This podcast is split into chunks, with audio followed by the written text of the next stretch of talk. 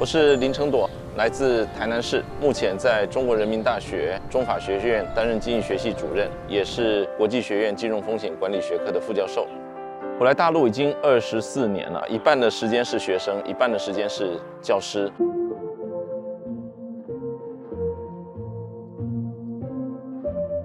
我是一九九八年来到大陆求学，是因为当时我的叔叔在日本读博士，呃，他跟日本的一个中国留学生聊得非常的开心，那时候就知道了大陆其实是一个非常蓬勃发展的状态，那建议我们家主要有一个人呢在大陆发展。我当时呢主要是通过电视节目《八千里路云和月》去了解了大陆的一些状态，让我对大陆产生了憧憬，我就选择来北京求学。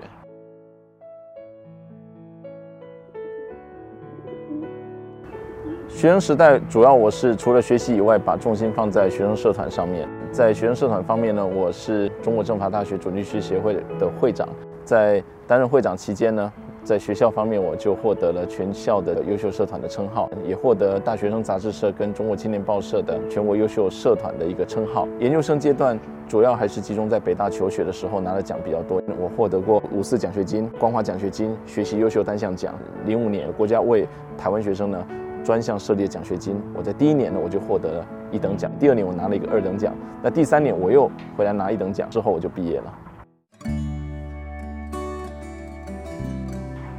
教师工作最主要是三个部分，第一部分是教学，第二部分是科研，第三个是社会工作。教学方面，我获得我们学校教师教学基本功比赛的二等奖；科研方面，呃，我。获得了北京市哲学社会科学基金的一个立项，在做完之后，我就更进一步到最顶级的国家哲学社会科学基金的项目。那么这三个项目呢，基本上都已经完成了。学生工作方面，我也获得了中国人民大学的十佳班主任。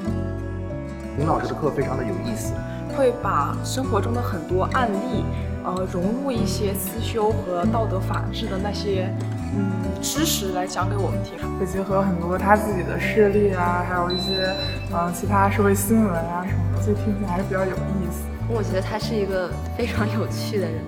当老师的过程当中，我也获得很多的奖项跟荣誉，但是最根本的还是把学生给培养好，呃，这才是我最大的一个成就感。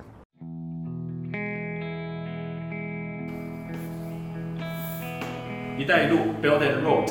呃，十年前呢。呃，咱们习总书记提出了一带一路的倡议。一带一路倡议是一项通过产业或基建的合作方式，实现人员往来、资金融通，还有技术合作，拉近沿线国家人与人之间的距离，让这些国家跟人民能够同享中国发展的红利。是一项构建人类命运共同体的一个伟大工程。我们二十大报告当中呢，习总书记也提到，要继续的推进高质量“一带一路”的这个合作发展。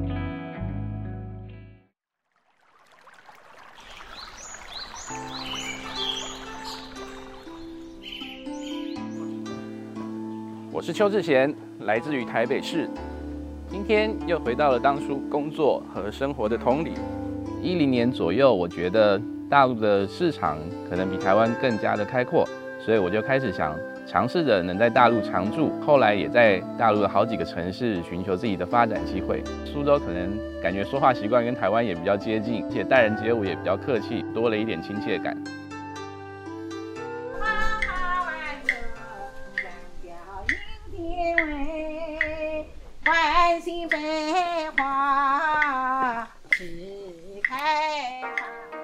是做动画跟文化产业的，那其实动画跟文化产业，一方面很需要人才，第二方面很需要好的题材。苏州是一座很具有人文情怀的城市，那走到各个古镇或各个巷弄里，其实都可以发掘出一些题材，让我们感觉在这边从事这个创意行业还是比较适合的。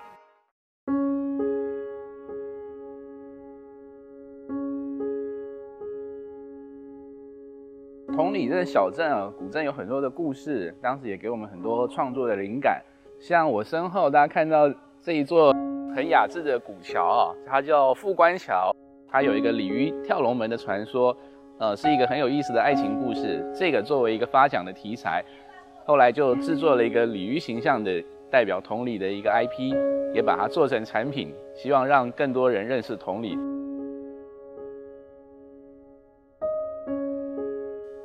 这就是同里古镇里面珍珠塔这个浪漫的爱情故事发生的地方。当时我们在同里呢，也常到这座老宅子里面来看一看，呃，寻找灵感。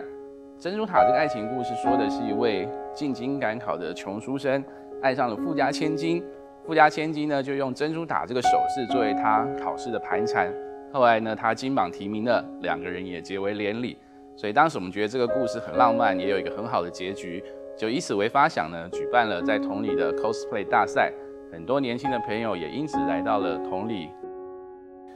我们穿过了这个珍珠塔的大户人家，哈，就一路走一路走。走到这边呢，其实就看到了水系，这就是当时河流跟这个码头。那么当时的这个大户人家，他们要回来的时候，就从这个码头呢，呃，就走上来，然后就到家了。其实这个水系小桥流水哦，也构成了同里一个很特殊的景观。当时我们在这个同里创业工作的时候呢，其实也常常在小桥流水间去寻找一些灵感，也听到了很多同里的老故事。其实我们从苏州做了很多的尝试啊，也获得了初步的成绩。那当时有很多朋友也从上海过来跟我们洽谈，我们感觉说上海可能是一个更大的市场，所以我们就把在苏州的一些基础也给带到了上海，那希望能够有一个更大的发展。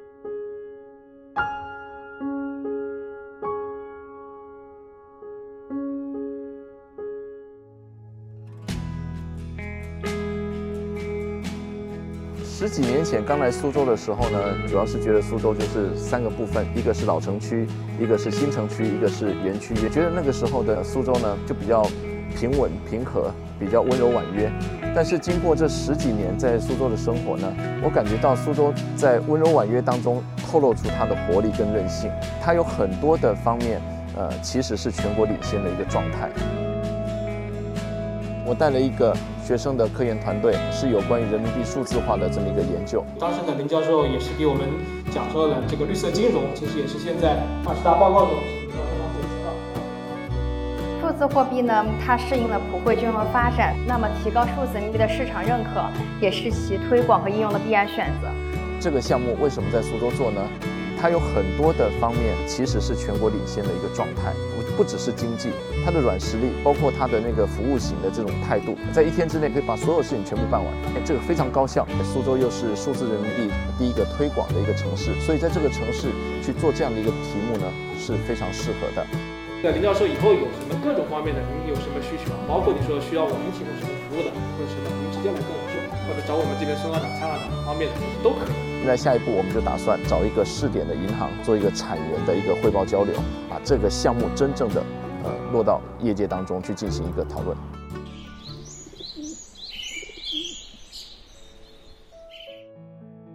我在大陆生活工作这么长时间，了解到中国共产党的一个做法。中国共产党呢，它的做事方式非常认真。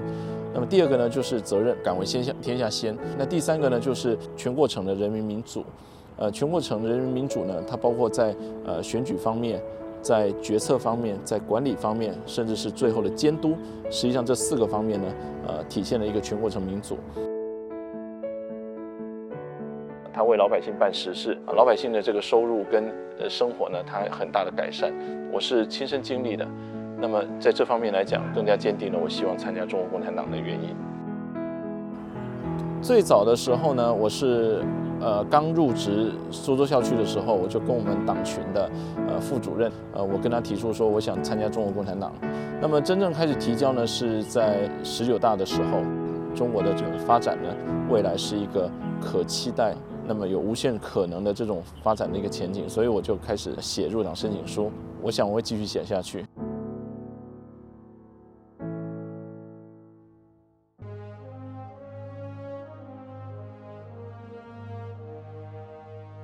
台湾黄埔军校后代联谊会的会长，到了李根源先生的故居哈，我们就感受到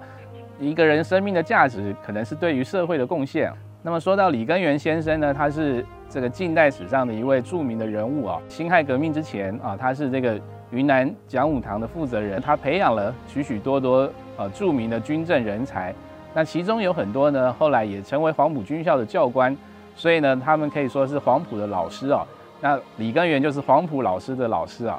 他看着他的学生好几辈都走上了战场，那我想这个心情跟我们一般可能还更不一样，有着更大的一种使命感，也希望贡献自己的一份力量。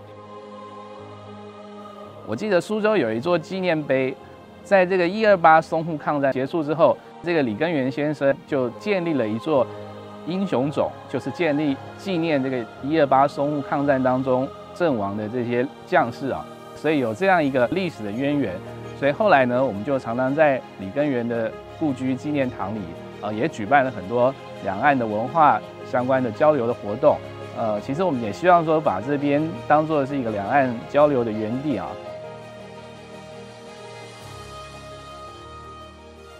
黄埔后代联谊会想做的事情，我觉得有两个大的部分吧。第一个就是传承这个黄埔跟抗战的精神啊，想把过去这个相关的历史记忆保存下来，同时能够用更多元的方式啊，包括短视频，甚至用动画，用各种形式啊，能够传播出去。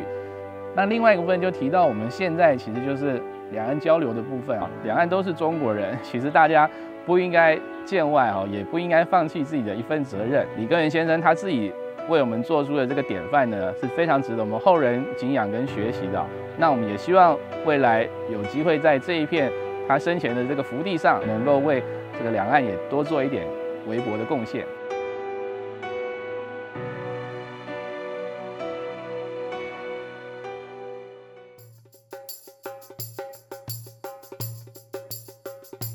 哎，林老师你好，你好，你好，你好，你好！哎呀，这几位同学啊，啊对，哎呀，欢迎欢迎欢迎欢迎，请进请进。是学什么专业的？呃，这些学生都是学那个金融金融金融哦，是。金融专业是我们的强项。今天林老师带四位刚刚考上大学的新鲜人，我觉得。是一个很有意思的一个对话了啊！不知道大家有没有听过昆曲啊？我们从这个戏曲当中截取一些元素，然后跟螃蟹做一个结合，创作了一个一组 IP，叫做这个飞天螃蟹。今天我们展示的一些文创产品、文创作品，其实里面这些就是就是在讲，比如说苏州本地的故事。他们一看了之后也觉得很喜欢。怎么样？如果现在有人有人来了之后，有没有什么有没有什么想好要怎么去怎么去跟他们这个？交流一下，哎，做微信加一下啊，看你们怎么怎么怎么怎么介绍一下好。您对昆剧苏曲了解的多吗？嗯，最近在关注，嗯，最近刚刚开始关注。它也是咱们这儿非常有名、非常厉害的非物质文化遗产。它后面有旌旗，然后这是它标志性的这些装饰。就是我们想通过就是这种形式，然后去传承，然后也也让更多人看到这这一种艺术形式。我感觉今天学生们的表现很出乎我的意料，让他们去进行这个客户讲解，他就上了。再来是他们对呃传统的一些设立，它实际上是有一定的积累。他们也很好跟游客传递的这个苏州还有昆山的文化的一些元素啊。呃未来就是他们应该也会成为一个中华文化传递的一个使者吧，哈。这位是那个王先磊王老师，他现在在北京，他对人工智能绘图就是就是有很深入的研究啊，所以我想今天我们跟王老师连线一下，可能先给大家也就是我们互互相了解一下，说这个人工智能在绘图是是怎么一回事啊？我们现在有项目，其实我们有利用到这个 AI 绘图，可我们现在利用 AI 绘图，其实我们就是主要是在前期探索方面。然后很快探索出来以后，然后再交给这个艺术家去把它就真的很好画出来。以前了解有一个平台，它里面的不是输入一句话，它是输入关键词，然后去根据你的关键词，它进行一个绘画创作。那种的话精确度会更高一点，就是没有那么模糊。他每一次做的都可能都即兴，都都不太一样。同时他在创作的时候也是对过过往的一些搜寻，然后嗯呃不跟过往重复，然后他就变成一个新的创作。嗯。文化跟科技是互相结合的，所以我们也时刻在关注着全球这方面技术的发展。那一个最新的发展趋势呢，呃，就是这个人工智能的绘图啊，包括以后人工智能可能也能拍电影、做动画，我们也很关注这个方面。所以现在呢，我们也正在积极的在研发怎么去应用这样的技术啊，然后会把更多好的作品带给观众、带给读者。像我们文化产业也需要法律，也需要金融。就是刚刚林老师说，我们这个文化产业哈，嗯很多人就是投入这个产品的研发，对，就可能忽略了这个相关的这个法律的保护啊。感觉好比说我们说这个人工智能，等于说其实不是你画的，但是这个意念是你的哈。但就是说这个怎么去界定，我觉得这可能也是也是未来的一个一个一个。没错，呃因为他那个邱老师提到一个很重要的问题，人工智能做的话，它究竟是不是专利，或者它只是著作权保护？我觉得邱老师说的非常好，这个金融跟文创跟法律都是一个呃融合的一个状态。呃，他们可能是我们客户，我们也是为他进行服务。特点，像我个人还从这当中呢，去知悉了现在的一个产业的发展方向。那对我将来在设计我的课程的时候，我就会把产业的需求，呃，融入到我课程教学当中，那让学生呢，将来他可以第一时间内就可以融入在这个产业当中。